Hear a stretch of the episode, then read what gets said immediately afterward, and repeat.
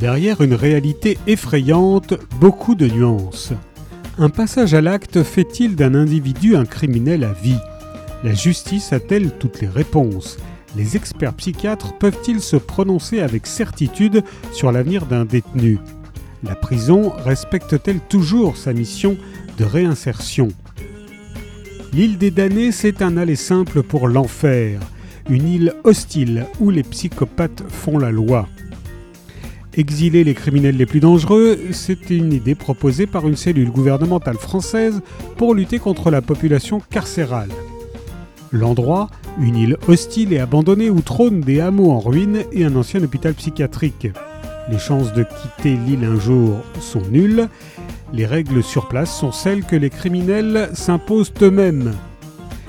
Pour la viabilité du projet, Chloé, psychocriminologue, est envoyée sous couverture et sous la protection de Rod pour faire un rapport de la situation. L'exfiltration des agents a été un échec.